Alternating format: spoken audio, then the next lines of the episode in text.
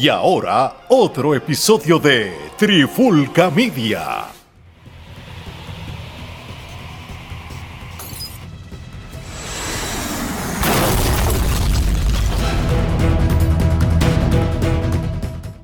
Saludos y bienvenidos a otra edición de Charlando de Cine y TV con este que les habla Gerardo Rodríguez y me acompaña nuevamente el hombre que habla con la tableta, el productor de productores Omar Omi Vázquez. ¿Qué es la que hay, Omar? Mano, todo bien, aquí ready para grabar otro episodio más de Charlando de Cine y TV en el nuevo año y seguir dándole a la gente contenido, que es lo que la gente pide, mucho contenido y Trifulca Media está para darle contenido por todos lados. Eso es así. Y en el día de hoy vamos a estar hablando de la película de Kane Community Court Martial. Es una película este, que estrenó el pasado 6 eh, de octubre en la eh, plataforma de Paramount Plus. Eh, esta película es eh, particular y obviamente uno pensaría, ah, ¿por qué están hablando de esta película? Este, ¿Están hablando de esta película simplemente por hablar? No, no estamos hablando de esta película simplemente por hablar. Siempre que discutimos una película en esta plataforma o algún contenido, siempre tiene una razón de ser. Y el motivo por el cual vamos a estar discutiendo esta película, no solamente por lo buena que es y por eso la vamos a estar reseñando y recomendando, sino porque es la última película del director William Friedkin. William Friedkin, mejor conocido por ser el director del Exorcista y de French Connection, obviamente uno de los directores más exitosos de la década de los 70. Eh, quizás este, pues, eh, el resto de los años, ya sea 80, 90 e inclusive 2000, eh, no fueron eh, tan fructíferos como lo fueron exitosos como lo fue en la década de los 70. Eh, obviamente, después de dos éxitos de la magnitud como lo fueron The French Connection y El Exorcista, es bien difícil tú mantener ese tipo de estándar cuando tú este, estableciste la vara tan alta. Llegaste a la cima de la pirámide desde la mitad. Y entonces ya estás arriba mantener, ese estándar, mantener ese estándar eh, es, complicado. Eh, es complicado, es un poco difícil eh, y no estoy queriendo decir caminando por la cuerda floja porque no hay de otra. no hay de otra y sin duda alguna no quiero decir que el resto de su filmografía haya sido mala, este, pero después de no, pero no fue tan exitosa como esos topes. Correcto, este, después de empezar con esos dos palos es bien difícil tú mantener ese estándar y pues eh, obviamente el director William Friedkin, este, como dije, esta fue su última película porque él mismo pues falleció en agosto del 2023, así que esta fue desafortunadamente esta fue la última producción este, que terminó. y, y, eh, antes de que, de que entres de lleno en hablar de, de la película, ¿verdad? Toda la gente que sepa que quizás usted dice, hablo esta película, pero ¿por qué esta película? Mire, eh, nosotros tratamos de consumir a veces cosas eh, tú sabes, nosotros vivimos hoy en día en una sociedad que va cambiando constantemente y, viaja muy rápido. Y el tiempo es oro y a veces uno consume mucha mierda. Vamos a ser honestos. A veces nosotros consumimos series, películas, contenidos en las redes sociales. A veces usted está perdiendo el tiempo como un zángano con el celular scrolleando, viendo estupideces que otra gente ha publicado y se pierde mucho tiempo en babosadas y en cosas que no que no tienen nada que te enseñe, ni tienen nada instructivo, ni nada interesante más allá. Pero cuando usted entonces ve películas que tienen una historia, que tienen un drama, en este caso la película que vamos a estar discutiendo es un drama, un drama legal, eh, eh, eh, no es complejo el lenguaje para entenderlo, pero sí es un drama legal que quizá usted va a estar, un drama, sí, pero es un drama que aunque se desarrolla en un sitio y casi toda la película es en el juicio como tal, te mantiene intrigado al borde del asiento desde que comienza hasta que termina. Y tú quieres ver qué pasó y quieres saber cómo se dio y quieres saber quiénes son las personas y, encima el grupo de actores que tiene, que son muy buenos, lo, lleva a, a, otro nivel. Aparte del productor, que obviamente es un productor legendario que logró tener muchos éxitos y está haciendo la última película de él porque falleció, pues cabe, eh, debe de ser reseñada y al ser una película que quizás pasó desapercibida, porque yo no vi mucha noticia hablando de la película, sí vi más noticias de que, ah, murió este director, pero ni siquiera se dieron la tarea de decir murió, pero mira una joya que nos dejó en su última película. Entonces, sabemos que no tuvo una buena racha al final de su carrera, pero mira lo que logró hacer al final, cómo se fue, se fue como entró entró por la puerta grande, ancha, y se fue por la puerta ancha de igual manera. Y esta película, pues es interesante y solo quería decir eso, que la gente a veces, usted debe dejar de estar consumiendo estupideces, a veces consuma cosas que, que, le, que, le, que promuevan su inteligencia y que hagan que usted sepa un poquito más y pueda discutir. Tú no vas a estar discutiendo, hablando de Tecachi, Sin Nine y Yailin toda la vida. Y nosotros hablamos de eso porque es trending y hay que hablarlo. Pero no es lo único. Y, eso es lo brutal de la trifulca, que te vamos a hablar del inservible Anuel AA, de Tecachi, Sin Nine y Yailin. Pero te vamos a hablar de un drama, de una película que es tan interesante como lo puede ser el Godfather. Correcto, correcto. Y pues eh, esta película, eh, como tú bien dijiste, quizás pasó desapercibida, ¿no? Este, no le dieron mucha promoción. Yo creo que fue pues que estrenó en una plataforma como lo es Paramount Plus, que no es, eh, no tiene tanta... Si hubiera sido en, Apple o en si Amazon. hubiera sido en, Amazon, en el mismo Netflix, ¿no? Si, tal vez hubiese sido otra cosa, ¿no? Este, yo creo que el hecho de que pues estrenó en la plataforma de Paramount Plus, que no es una plataforma que todo el mundo consume, pues este, por eso pasa un poco desapercibida, ¿no? Este, y la película también, pues, a la misma vez, no es la primera vez que este, se adapta a esta obra, pues esto es una, esto es un libro que este, ha sido adaptado anteriormente. Entonces, este, básicamente la primera vez que se adaptó, este, el protagonista fue Humphrey Bogart y este también luego de esa adaptación al cine también fue adaptada a una obra de teatro. Y por consiguiente pues ahora esta última adaptación que un poco se altera la obra original porque mientras que la obra original este, se enfocaba en la Segunda Guerra Mundial, esta, esta se enfoca en la, en la guerra del Golfo Pérsico, de manera que trataron de manera que trataron de actualizar este pues la guerra para que pues fuera un poco más cercano no porque pues este no iba no ibas a tener a personas este de los actores que estaban interpretando los papeles pues hablando de la segunda guerra mundial Así que este, esta película también es interesante, ¿no? Porque, y esto es un detalle que descubrí luego de que la vi, ¿no?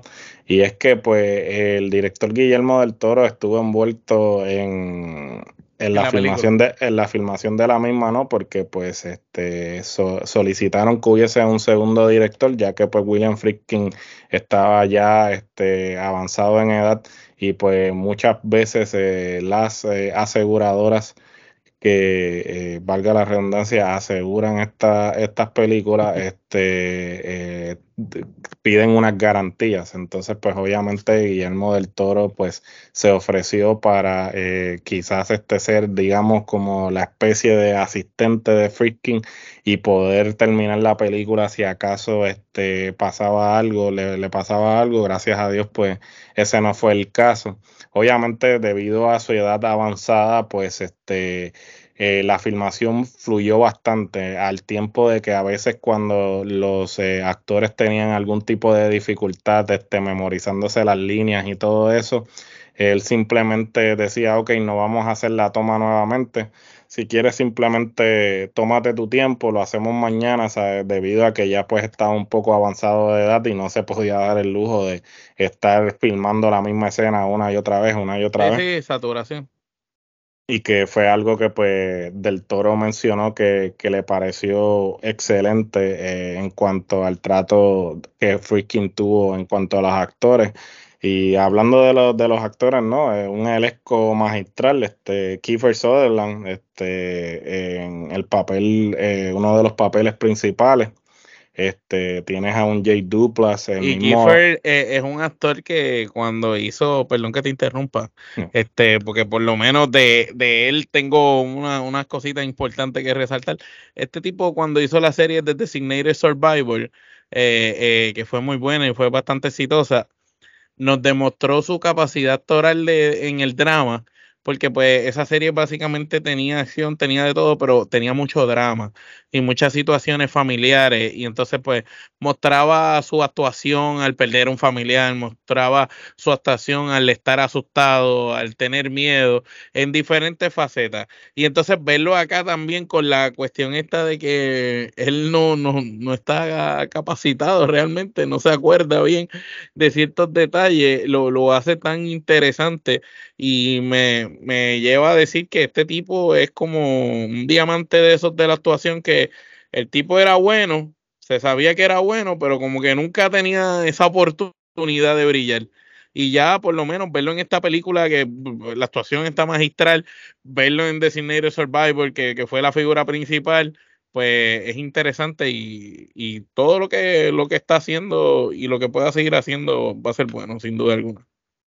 No, eh, sin duda alguna, y este, pues Kiefer sí, Kiefer siempre ha demostrado eh, que eh, se puede destacar en diferentes facetas, ¿no? Este, su carrera ha sido bien diversa.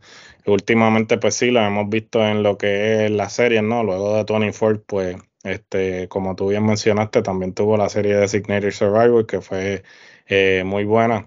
Y sin duda alguna, este, es un tipo que, que no importa eh, versátil y no importa cuán eh, longeva ha sido su carrera, se mantiene eh, con la misma calidad de cuando comenzó su carrera, ¿no? Con el hambre, con el hambre. Sí, con el hambre, yo creo que pues vienen los genes, ¿no? Ya que pues su padre Donald Sutherland también este, es uno que siempre, no importa la edad que tiene eh, en la actualidad, todo lo que hace. Sigue dando de qué hablar. sigue dando de qué hablar. Este, también, pues, este, tenemos a Jason Clark, que hizo del abogado de la defensa. Jason Clark, pues, ha estado, digamos, este bateando este un promedio alto últimamente porque ha salido en una serie de películas este recientemente Oppenheimer y por ejemplo, este, en este año este, salió en Oppenheimer y salió en esta, y ambas actuaciones me parecieron este, magistrales. Eh, si no lo han visto en Oppenheimer, les, recomiendo, a pesar de que es un papel que no sale en toda la película, este, su papel, eh, lo poco que sale se destaca por su actuación. Y aquí en K-Community tampoco, tampoco es la, la excepción.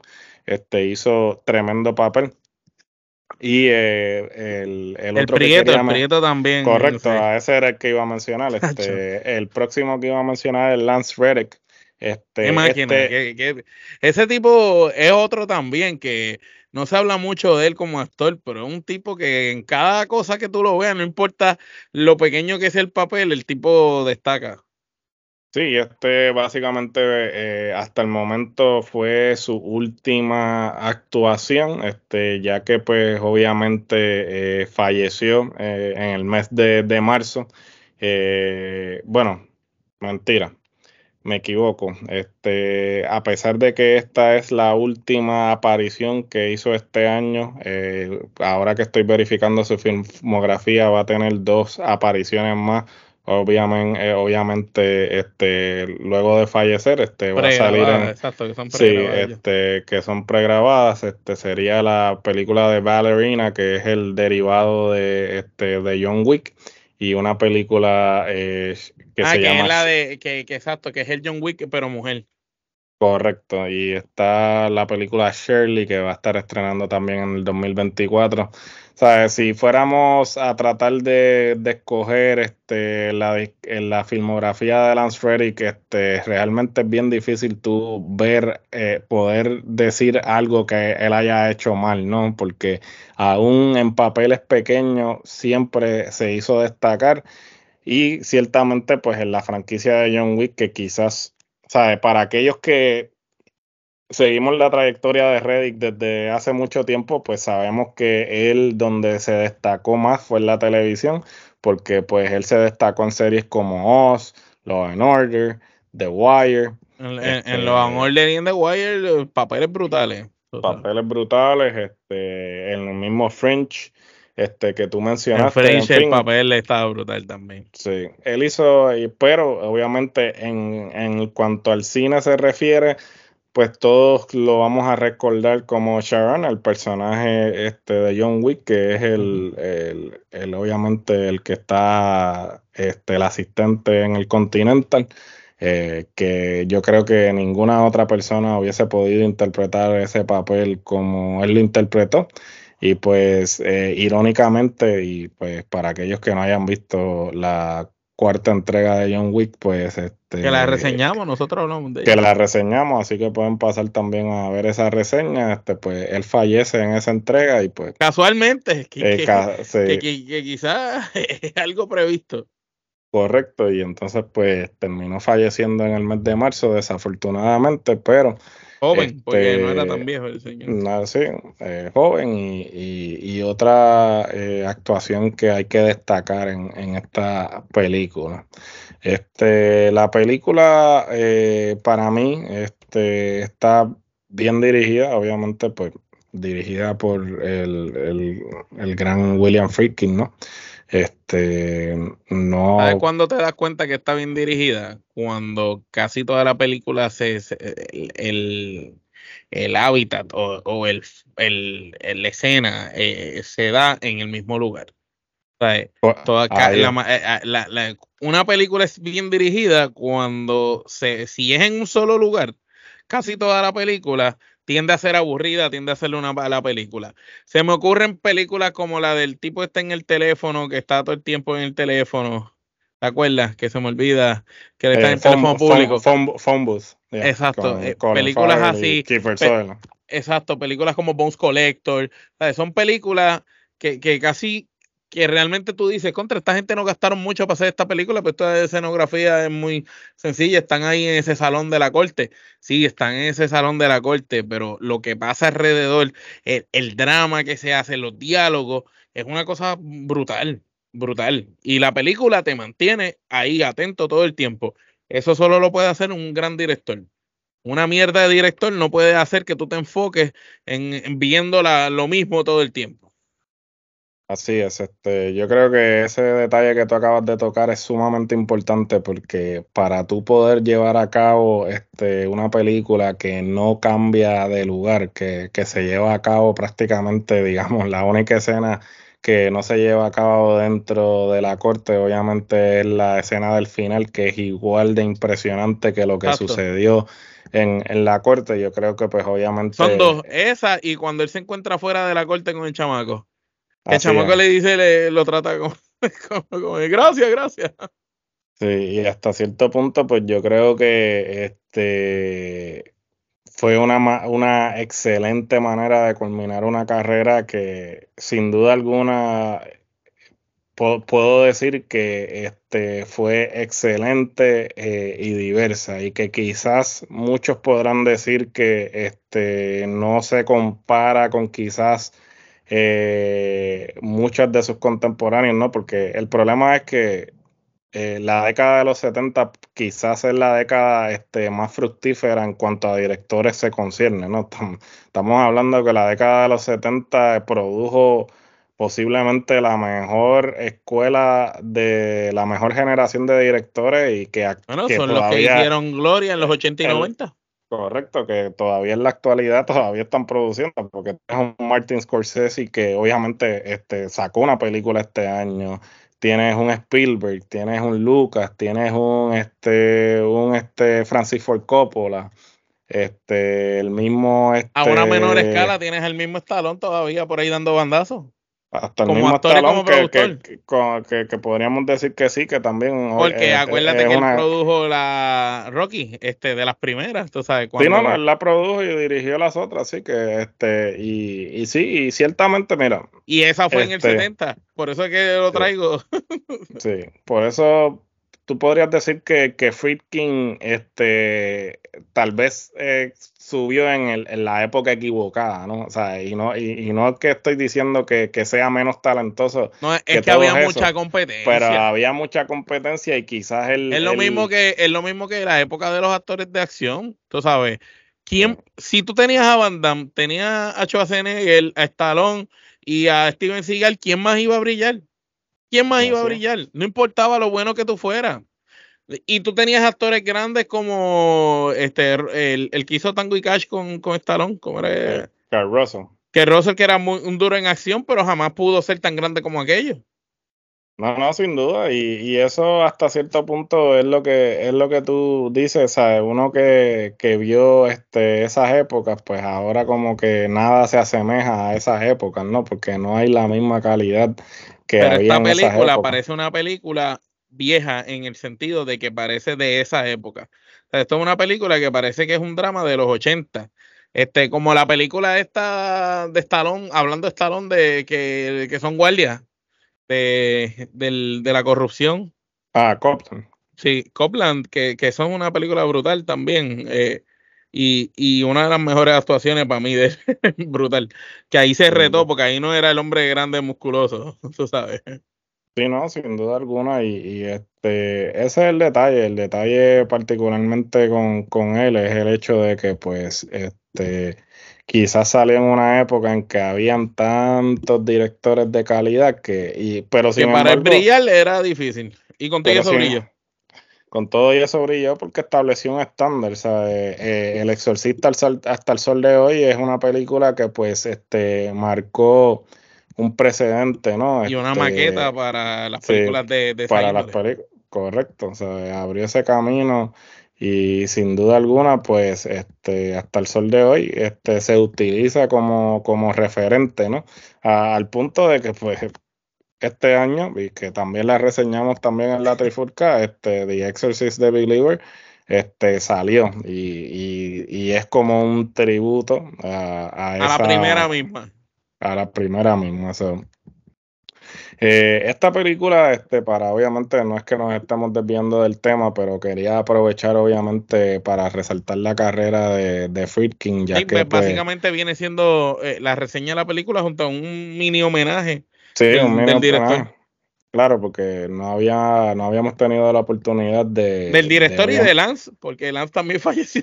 Y también los dos. De, Lance, de los dos, de alguna manera u otra. Yo creo que es la, la, mejor manera de hacerlo, ¿no? Discutiendo la película y a la misma vez, pues resaltando tanto eh, las carreras de ambos y, su aportación a la industria, ¿no? Y pues ciertamente, pues eh, la película, como tú bien dijiste, el hecho de que se desarrolle en un solo lugar, pues de, primera instancia como que puede ser chocante, pero luego de que tú ves cómo está dirigida, sabes eh, los diálogos, cuán este, efectivos son, las tomas y todo eso. Pues, de hecho, lo cuidadosos que son cuando sientan a alguien a testificar eh, al estrado, por decirlo así, cada vez que sientan a alguien, tú ves este, el camino. Tú ves cómo traen a la persona, sacan al otro, este, y diferentes cosas, por ejemplo, como cuando está eh, Kiefer, que el, la parte de los espejuelos, el, el hecho del quitárselos, ponérselos, ¿sabes? Eh, son detallitos. La película tiene sus detalles para que tú te mantengas enfocado. Para que si de momento miraste por otro lado, veas y veas cosas distintas. Dentro de que es el mismo, el mismo lugar. Tú sabes que no cambia el lugar. Pero como el diálogo es bastante cambiante y va brincando eh, entre la defensa y, y, el, y los testigos, los que están hablando, pues es interesante. Sí, no, es interesante y, la película, este, eh, eh, la, la, manera, por ejemplo, cuando la escena es que están enfocando a Kiefer Sutherland, cuando lo están interrogando, que él se empieza a contradecir y empieza como que a presentar. A hundirse, a hundirse el sí, mismo. a hundirse el mismo y presentar el tic nervioso. Este, es, curioso por la manera en que pues, hacen las tomas de cómo él empieza como que a tener el tic nervioso, a que le dé la Y como, como que... se va desencajando poco a poco. Que eso es otra. Ahí el tipo demostró que es un actor del carajo, porque él está serio, y de momento él estaba como que hablando y haciendo chistes, si te das cuenta. Él iba narrando su versión y chiste aquí, chiste aquí. De momento se va desencajando poco a poco hasta que explota. Está, está brutal. Sí, no, es que tú te das cuenta este, la versatilidad de Kiefer y cómo este, tú lo ves, cómo cambia drásticamente del tipo que pues obviamente estaba con un temple bien tranquilo y, cuando lo Sereno, domina, él estaba en su hábitat de que domina, de que era el que mandaba. Y cuando lo, cuando lo ponen contra la pared que lo empiezan a interrogar, ahí es que tú ves el cambio drástico, se desencaja totalmente y pues hasta cierto punto pues les da la razón a los que pues estaban declarando y el almirante, el almirante cuando dice usted hubiera hecho lo mismo o usted hubiera hecho algo diferente, ¿no? Y cuando él da su versión, tú sabes, interesante, interesante y todo, hasta el abogado al final, en el final cuando todos van como que a celebrar que y el y él él se las canta ahí clarita, tú sabes, tú te crees que yo no sé lo que, lo sí, sí, lo, sí, este, lo interesante de, ese monólogo básicamente es el hecho de que en todo momento tú piensas que él está, porque él, él deja claro que él está defendiendo al otro porque lo asignaron, no porque quiera defenderlo. sí, porque es su trabajo, su trabajo. Porque es su trabajo, pero entonces cuando él hace el monólogo y explica el por qué este, él estaba haciendo lo que estaba haciendo, y, y, y es un monólogo excelente, ¿no? Porque, ¿sabes? Es como, como él desmantela a todos, porque tú estás viendo la película. Sí, le paró la sonrisita a todos. sí, tú estás viendo la película y en todo momento tú crees que el tirano, que el malo, es este Kiefer Sutherland, porque eso es lo que te lo que te hacen ver. Lo que te trata de demostrar la película. Lo que te trata de mostrar la película, pero entonces cuando él hace el monólogo y, y, y, básicamente dice, mira, yo sé lo que tú estabas haciendo y, y yo, vi estoy Consciente. Yo, estoy consciente de lo que tú hiciste y yo sé que tú manipulaste al otro, porque, ¿sabes? Y, y, tú hiciste esto y tú esto. y tú hiciste lo otro y hiciste lo otro y, y ¿sabes? Y la manera en que, y por eso digo que Jason Clark ha tenido el mejor año este, en cuanto a actuaciones concierne, porque, por ejemplo, en esta película y en Oppenheimer, este, en ambas películas hizo un papel magistral. Y digamos que quizás en ambas películas él, no es el foco de atención, ¿no? Porque pues, él no es el principal. Sí, él no es el, el actor principal, pero sea, el, en, el, en el tiempo que le dan en, en ambas películas se destaca, ¿no? Lo hace muy bueno. aquí él es parte de, de, Entonces, sin esa, sin esa escena del final, no, no hubiera habido final. Tú sabes, él hace el final. Sí, no, este, él definitivamente le da un giro a la película que, que, que te sorprende. Porque que, que, que, tú no esperas, porque pues tú esperas que la celebración sea él celebrando, pues que... Él feliz y contento porque ganó. Contento porque ganó, aun cuando no quería representar al otro. Y entonces, no, es todo lo contrario. O sea, él ni siquiera quiere ser parte de la fiesta precisamente porque no se siente bien haciendo lo que terminó haciendo. Que fue este... Que sabe eh, que él, él lo hizo sin a sabiendas de que estaba mal. Porque te lo están metiendo al final, te lo están metiendo al final. Sí, te lo admite. Y, Porque te dice, yo sé lo que tú hiciste, yo sé lo que es lo que tú querías hacer. Sí, ¿no? Y te dice como que, mira, yo tuve que desacreditar a, a, un militar que tiene la trayectoria que tiene. Que tiene una trayectoria más grande que todos ustedes, como se Que todos ustedes, sí. O sea, y, y, es interesante, ¿no? Porque es una visión de, de, lo que era el ejército en un momento dado y a lo que es el ejército en la actualidad, ¿no? Y cómo cómo ha cambiado esa filosofía de pues el respeto, ¿no? Porque antes pues eh, tú tenías que, respetar a esos superiores, ¿no? Porque este, por lo que habían hecho, porque habían este, estado en combate. Habían, hecho el camino para que tú pudieras estar hoy Correcto, para que tú pudieses estar ahí. Y, y, es súper es, súper interesante eh, la manera en que ese monólogo o sea, encapsula eh, dos filosofías totalmente diferentes de lo que son las Fuerzas Armadas eh, eh, en, lo sí, te trae el contraste de matices de, la, de lo que fueron las Fuerzas Armadas, y, lo que y lo que son en la actualidad. Y, y es súper eh, Y que es aplicable a todo, tú sabes, al Navy, sí, que se aplica a, todo. Sí, a las Fuerzas Armadas en general, porque creo que esa es la, la mentalidad que, que prevalece, ¿no? Hasta cierto punto en las Fuerzas Armadas. Y, la película es excelente, creo que es una manera, este, la mejor manera de culminar una carrera que es una filmografía que, como dije, no tiene que envidiarle, no tiene que envidiarle nada a nadie. Así que este Freaking pasará la historia como uno de los mejores de su generación. Y pues. Y lograr eh, reunir ese elenco de, talentos espectaculares. Porque todos, hasta los jovencitos, actuaron bien. Sí, no, ahí todo lo, inclusive el que el que estaba acusando a Kiefer Sutherland hizo, hizo tremendo papel porque hizo el papel de, de, tonto, de estúpido, ¿no? Porque lo estaban manipulando. Hizo se dejó manipular, se dejó manipular. Se dejó manipular, sí. Y ciertamente, pues, este fue tremendo papel. Este, bueno, eh, entonces vamos a proceder entonces a utilizar la unidad métrica por excelencia y es el Kenepa Metro. ¿Y cuántas Kenepas le, le, vas a dar a esta película, Omar?